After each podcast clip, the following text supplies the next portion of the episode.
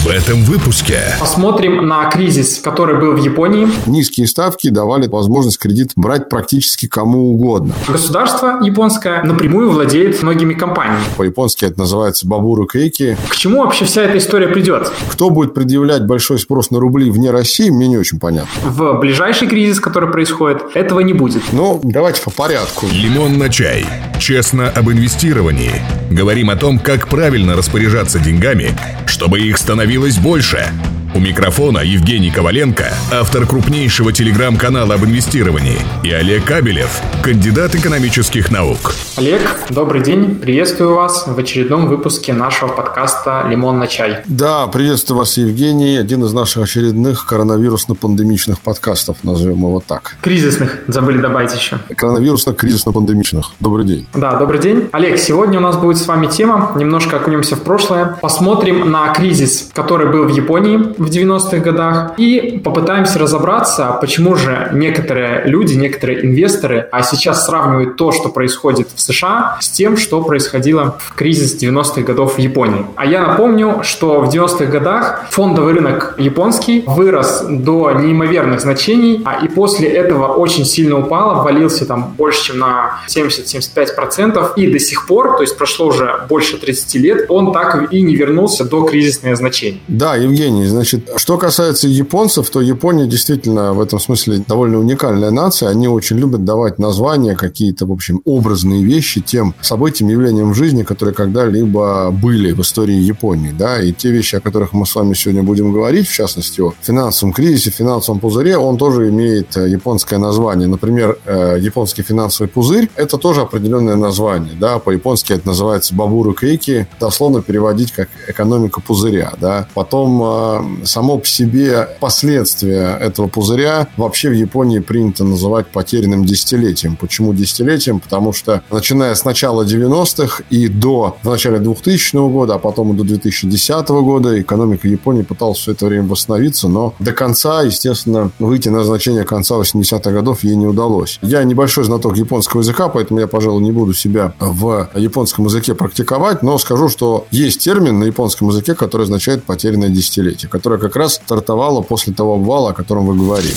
Лимон на чай. Да, я вот э, лишь э, дополню тот момент, почему сейчас вот период, который происходит в США, вообще сравнивают с тем, что было в Японии. Наверное, один из самых таких ярких моментов – это то, что государство США, то есть Федеральная резервная система, сейчас выделяет деньги а, и покупает акции крупных компаний, но не сами акции, а ETF на многие акции, то есть на многие а, индексы. Таким вот образом как бы становится владельцем многих многих компаний, но не напрямую, а через крупные фонды крупных игроков. И то же самое на протяжении уже долгого времени происходит в Японии. И там дошло до такого, что государство сейчас является владельцем более 80% вообще а, всех ETF, которые выпускаются на японском рынке. То есть, грубо говоря, государство японское напрямую владеет фондовым рынком и напрямую владеет многими компаниями, но через крупных игроков. Ну, я бы добавил, что, наверное, неправильно говорить напрямую владеет фондовым рынком. Фондовым рынком владеет владеть нельзя, это скорее просто как посреднический институт продажи покупки ценных бумаг. А вот по поводу владения компанией, да. Но, кстати говоря, знаменитые южнокорейские чеболи, которые можно там по-разному называть, там в Японии они носят э, название дзайбацу или кайрецу, в зависимости от того, о каких отраслях идет речь. Это такие конгломераты с обязательным присутствием государства. И, э, кстати, эти конгломераты помогли Японии преодолеть э, частично кризис, который наблюдался после военное время, да, да, и там где-то начиная с 50-х, 60-х годов, когда шло активное как раз экономическое развитие Японии. А в Южной Корее они помогли, в общем, экономика которой близка по своей структуре к японской, помогли стать одним из крупнейших экспортеров мира. Поэтому то, о чем вы говорите, вот о крупном государственном владении многими эмитентами на финансовых рынках в Японии, эта история вообще характерна для многих стран Азиатско-Тихоокеанского региона, которые выбрали экспортную модель. Точно так же, как это первой сделала Япония в 70-х, 80-х годах 20 века. Олег, но это же все равно не совсем правильная модель развития. И рано или поздно придется за всю эту историю как-то расхлебывать, разгребать, потому что в Японии один из самых вообще высоких долговых показателей именно государства. То есть, грубо говоря, государство в долгах, как в шелках. И рано или поздно эти долги придется возвращать. А скажите мне, я сейчас такой немножко провокационный вопрос задам. А какая модель правильная? Вы считаете, что есть такая вот самая правильная модель? Ну, вот самая правильная точно, наверное, нету, но премьер Японии не самый лучший. Я просто почему этот вопрос задал, потому что, к сожалению, э, нет такого единого лекала, единого рецепта. По всем странам мира ресурсы природные, человеческие, интеллектуальные распределены очень неравномерно. А Японию так получилось, мир, там, не знаю, Господь Бог, можно чего угодно говорить, лишил практически всех природных ресурсов. Кроме водных ресурсов в Японии больше никаких ресурсов нет. Есть интеллектуальные ресурсы, но они не природные, да? И поэтому после разрушения Второй мировой нужно было выбирать единственно быстрый и возможный путь, да еще и с американской помощью. Поэтому он и был выбран через активное кредитование под очень-очень низкие ставки японских предприятий американскими банками. Это послужило стартом роста большого государственного долга Японии. А история с финансовым рынком, которая, по сути, реализовалась только в 80-е годы, это уже следствие. Поэтому модель эта была выбрана давно. И сейчас, конечно, чтобы ее полностью сменить, нужно полностью сменить весь уклад японской экономики, что, в общем, представляется мне, честно говоря, скорее утопическим. Лимон на чай. Про инвестиции. Ну, я вот напомню, что до этого кризиса 90-х годов вообще в Японии было такое экономическое чудо, потому что страна росла неимоверными темпами, и фондовый рынок тоже с 70-х по 80-е, 90-е года рос тоже неимоверными темпами, а, и все думали, это будет продолжаться долго. Тогда компании, акции крупных компаний продавались с коэффициентами 50 лет, 100 лет, 200 лет. То есть, грубо говоря, ты покупаешь акцию в расчете на то, что через 200 лет ты окупишь свои вложения. И для нас, для э, людей, которые находятся в основном в России, где характерен этот коэффициент в районе 6, 7, 8 лет, а цифры в области 200 кажутся просто какими-то нереальными. И после этого как раз-таки вся эта история закончилась. Я с вами согласен абсолютно, но когда вы говорите о вот там неимоверном росте, который был до 80-х годов, надо понимать, а, собственно говоря, какие были причины этого роста.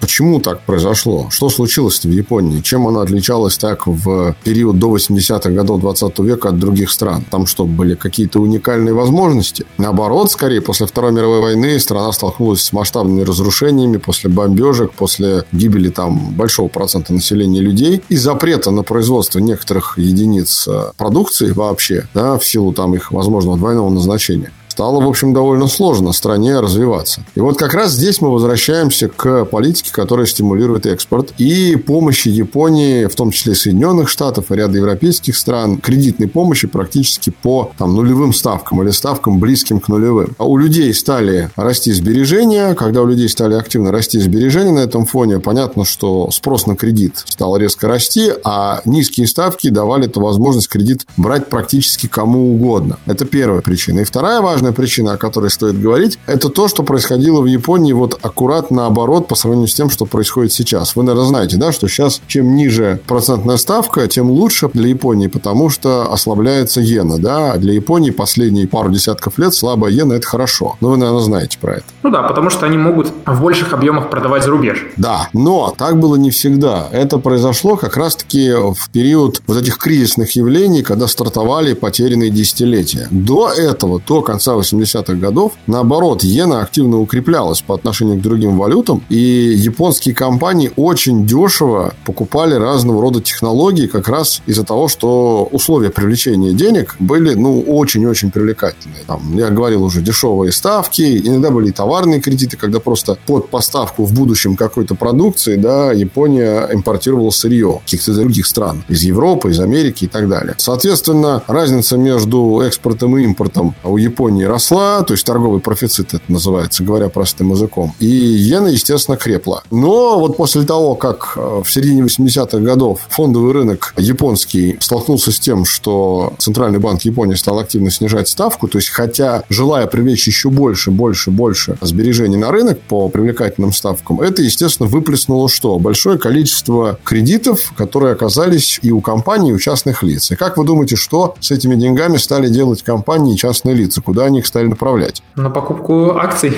Именно так. Но на самом деле надо добавить, что не только акции, но и недвижимости. Собственно говоря, вот пузырь-то начал сдуваться именно с этих двух рынков, с финансового, с фондового рынка японского и с рынка недвижимости. А вот сейчас э, фьючерсы на индекс Никей, ну и сам индекс Никей 225, да, основной индекс Японии, он где-то около 20 тысяч пунктов, да, там 19 800, что-то такое. Как вы думаете, какое было историческое значение в конце 89 года в Никей? 35, что около этого? Почти 39. 38 900 с копейками, я уж точно не помню, но это не суть принципиально. Это как раз стало следствием того, что очень дешевые деньги в большом количестве хлынули на финансовый рынок. И вот здесь, почему мы как раз и подходим к нашей теме разговора, вот здесь поэтому многие экономисты, ну и многие там эксперты, и нашли общее, что ФРС почти 6 триллионов долларов вливает в американский рынок, из них там 2 в виде чистых денег и 4 в виде кредитов. И в конце 80-х годов в Японии большая сумма денег попала на финансовый рынок. Но разница только в том, что Центральный банк Японии не выпускал эти деньги, и он не мог этого физически сделать, потому что на тот момент иена еще не имела такой мощный статус мировой резервной валюты, как сейчас имеет доллар. А это было следствием того, что банки стали выдавать очень много кредитов под практически нулевые ставки. И как раз-таки в этом смысле последствия похожие, но причины все-таки немножко разные.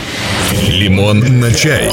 Смотрите, Олег, вот такой к вам вопрос. А сейчас Япония должна где-то в 4 раза больше вернуть денег, чем она производит своего ВВП. Страна столько долгов наформировала, а что ей нужно заработать в 4 раза больше, чем у нее есть вообще. И большая часть этих долгов ими владеют сами японцы. То есть они сами покупают эти облигации, то есть внутри страны. И по сути получилась ситуация, когда поколение, которое сейчас взяло в долг у себя в будущем. И э, США тоже сейчас идет по этому пути, потому что оно потихоньку наращивает размер своих долгов. За последнее время там около 6 триллионов. То есть с начала эпидемии коронавируса 6 триллионов заняло. То есть на 30% увеличило на размер своих долгов. Угу. Как вы думаете, к чему вообще вся эта история придет? Не получится ли такая же история на американском рынке, как произошла в Японии в 90-х годах, когда фондовый рынок уже не сможет вернуться до тех значений, на которых он находится вот сейчас? Ну, был в нашем случае в начале года там 3400 по S&P 500. Ну, давайте по порядку попробуем этот момент с вами обсудить и разобрать некоторые цифры в начале, чтобы наши слушатели не думали, что мы не знаем размеров государственного долга в КВП. По итогам 2019 года это порядка 230%.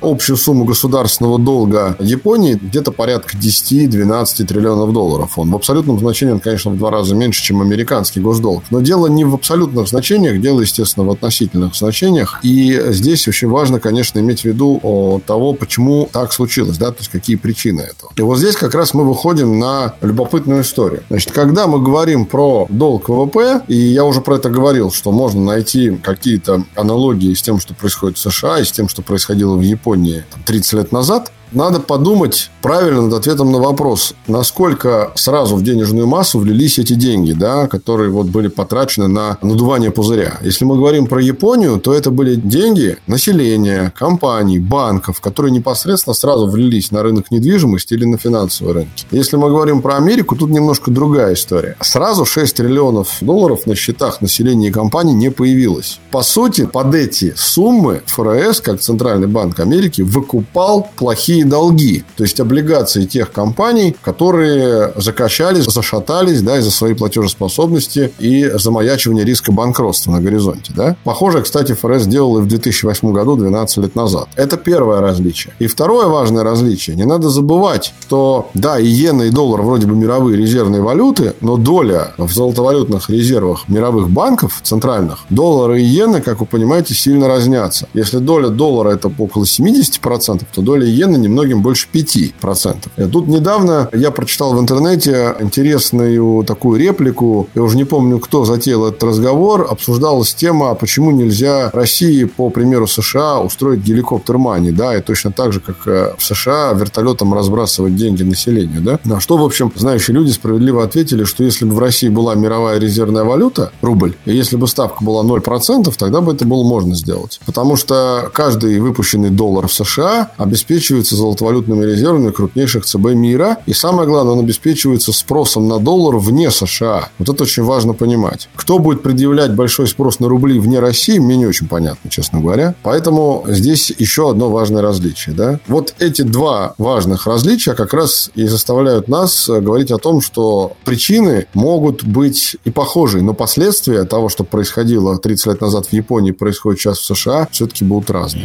Лимон на чай. Инвестирование для каждого. То есть, если говорить простыми словами, США этот кризис переживет и после этого продолжит фондовые рынки расти, как и была похожая ситуация в 2008 году. Пока доллар будет оставаться преобладающей мировой резервной валютой, пока Соединенные Штаты будут имитировать доллар не для себя, по большей части, а для остального мира, все останется как есть. Олег, напрашивается новая тема подкаста. Что будет, если резервная валюта поменяется? А мы, по-моему, с вами в одном из наших предыдущих подкастов это обсуждали, так, чуть-чуть краем глаза. Я вот недавно имел удовольствие общаться с э, главным редактором портала Финверсия. Вы, наверное, знаете такой портал. Да. Яном Артом. И он как раз меня спрашивал на тему того, что будет с долларом. Я ему сказал, давайте мы разделим мой ответ на три временных горизонта. До конца 2020 года, как минимум до 30 года и за 30 годом. До 2020 года, я сказал, он будет ослабевать, потому что это выгодно и президенту Трампу, и текущей экономической ситуации в США, истеблишменту. До 30 года, скорее всего, он будет плавно укрепляться, потому что когда выборы пройдут, понятно, что все инвесторы снова начнут искать защитную гавань в лице американских казначейских облигаций и в лице, собственно говоря, каких-то активов, которые могут быть реализованы в любой момент в любой точке земного шара. А вот после 30 года большой вопрос, потому что мы знаем, как развивается китайская экономика, мы знаем, что Китай строит большую концепцию вокруг стран БРИКС, которые обладают почти 60% природных ресурсов мира. Это Бразилия, Россия, Индия, Китай, Южная Африка. И есть большая задача, большое желание у стран БРИКС создать на основании созданного уже банка развития, да, это аналог Центрального банка БРИКС, вы, наверное, слышали, он уже был создан несколько лет назад, да. Но сейчас немножко эта история как бы так поутихла, не до нее, коронавирус. Но я вас уверяю, что когда коронавирус закончится, к этой истории вернутся. И основная задача – это создать э, альтернативу, противовес э, доллару, как крупнейшей мировой резервной валюте. Почему это возможно? Потому что суммарно у стран БРИКС почти половина золотовалютных резервов мира в их центральных банках. Один Китай только более трех триллионов долларов имеет золотовалютных резервов. Да? И ничто не мешает Китаю постепенно начинать переводить резервы из доллара в юань, например что он, собственно, плавно и делает уже там несколько лет. И именно поэтому юань был признан мировой резервной валютой, тоже, наверное, вы слышали про это несколько лет назад. Пускай с небольшой долей, но все-таки был признан и вошел в корзину мировых резервных валют. А кто это, кстати, признает, что это вот теперь новая мировая резервная валюта? Э, Международный валютный фонд, собственно говоря, корзина так называемых мировых резервных валют устанавливается Международным валютным фондом, исходя из э, системы квот, квотирования, то есть доли каждой из стран, которая является эмитентом мировых резервных валют в мировом ВВП, соответственно. Исторически, когда был создан Международный валютный фонд, так было сделано, и до сих пор эта система работает. У нее есть много критиков, много сторонников. Но это, опять же, как любите вы говорите, Евгений, тема отдельного подкаста. Видите, мы уже сколько с вами тем тут набрали. Это тоже интересная история, почему именно так. Но а, основной показатель вот такой, да, именно вклад тех или иных экономик в мировой ВВП. Вот. И понятно, что сегодня спорить с тем, что вклад Китая в мировой ВВП большой не будет никто, да, он активно растет. И первая экономика, которая полноценно восстановится после коронавирусной пандемии, будет, скорее всего, китайская, потому что я вижу по всем экономическим показателям и по индексам там, потребительских настроений, деловой активности, что именно китайская экономика начинает путь к восстановлению первой. Очевидно, что при таком раскладе и при таком огромном рынке платежеспособного спроса, который есть внутри Китая, Китай даже может на свою внутреннюю экономику какое-то время работать, не сильно уделяя внимание экспорту. Поэтому то, о чем я говорю, конечно, произойдет не завтра, но послезавтра вполне возможно. Отвечая на ваш вопрос, что будет с долларом. Лимон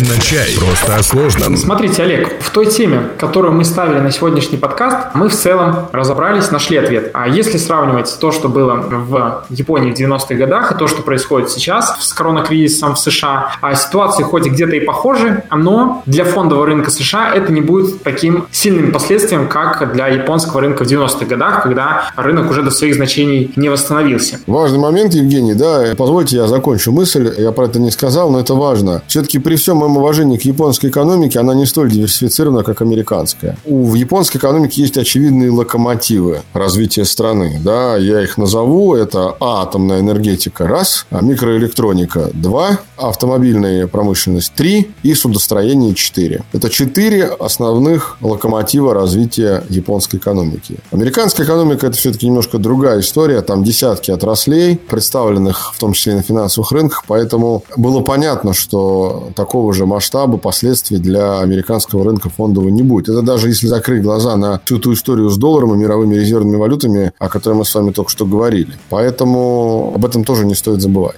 И вот отвечая подписчикам на вопрос, не будет ли в США падения, которое уже не восстановит до текущих значений фондовый рынок? Отвечаем – нет. В ближайший кризис, который происходит, этого не будет. Но никто не отвечает за то, что будет следующий кризис, а он определенно будет через какое-то количество лет. И вот тогда уже может возникнуть на американском рынке свои нюансы. Ну, послушайте, американский рынок пережил уже такое количество кризисов и падений. Только в 20 веке сильнейших таких масштабных кризисов было почти 5. Я уж не говорю, что было до 20 века, в 19 веке. Американский рынок через многое прошел, через антимонопольное законодательство, через Великую депрессию, через нефтяные войны, через рейгономику 80-х годов, через бум доткомов в начале 2000-х, в конце концов, через ипотечный кризис в 2008 Да, были падения, но такого, что происходило в Японии, когда индекс 30 лет не может подняться даже до половины значения, с которого он упал, такого, конечно, в Америке нет. И не будет по тем причинам, о которых мы уже с вами говорили. Да, ну подчеркнем, что не будет в ближайшее ближайшее время. То есть никто не знает, что будет через 10 или 15 лет. Нет, ну понятно, что если просто взять директивно запретить, э, закрыть фондовый рынок и просто закрыть предприятие, распустить людей, устроить массовую безработицу, разогнать инфляцию до 300%, наверное, тогда да, тогда возможно все. Но мы же понимаем, что специально такого никто делать не будет, и в этом не заинтересован никто, по крайней мере, на американском рынке-то уж точно. Поэтому в ближайшее время, если ничего такого форс-мажорного не произойдет, я думаю, что рынок американский восстановится и, и будет довольно-таки неплохо себя чувствовать. Тем более, что платежеспособность американских потребителей, она выше, чем платежеспособность японских потребителей. Японский спрос до сих пор э, пребывает последние лет 30 в каком-то таком летаргическом сне, поддерживаемый вот некоторыми локомотивами, отраслями, и не более того. Американская история все-таки другая история. Это история про диверсификацию, это история про стартапы, про создание технологий, которые можно продать куда-то и на этих технологиях тоже заработать. в конце концов, это венчурное инвестирование. Это не забываем, что одна из крупнейших венчурных стран мира, в отличие от Японии. Лимон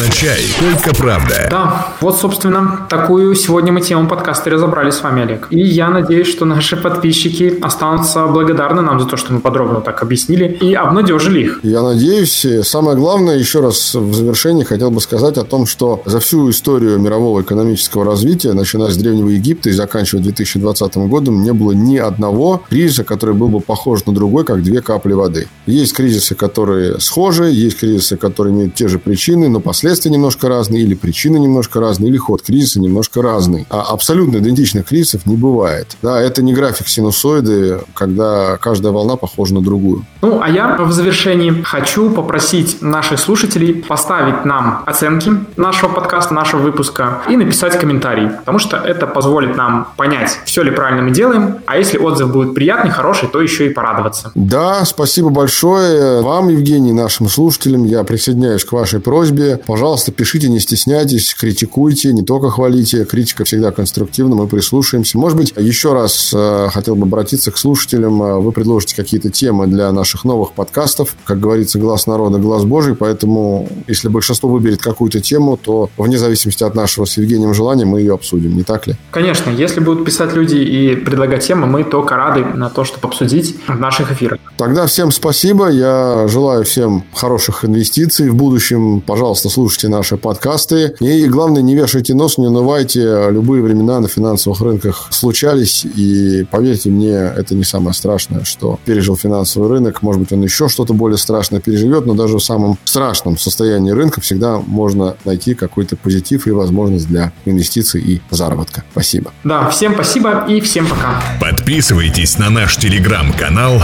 «Лимон на чай».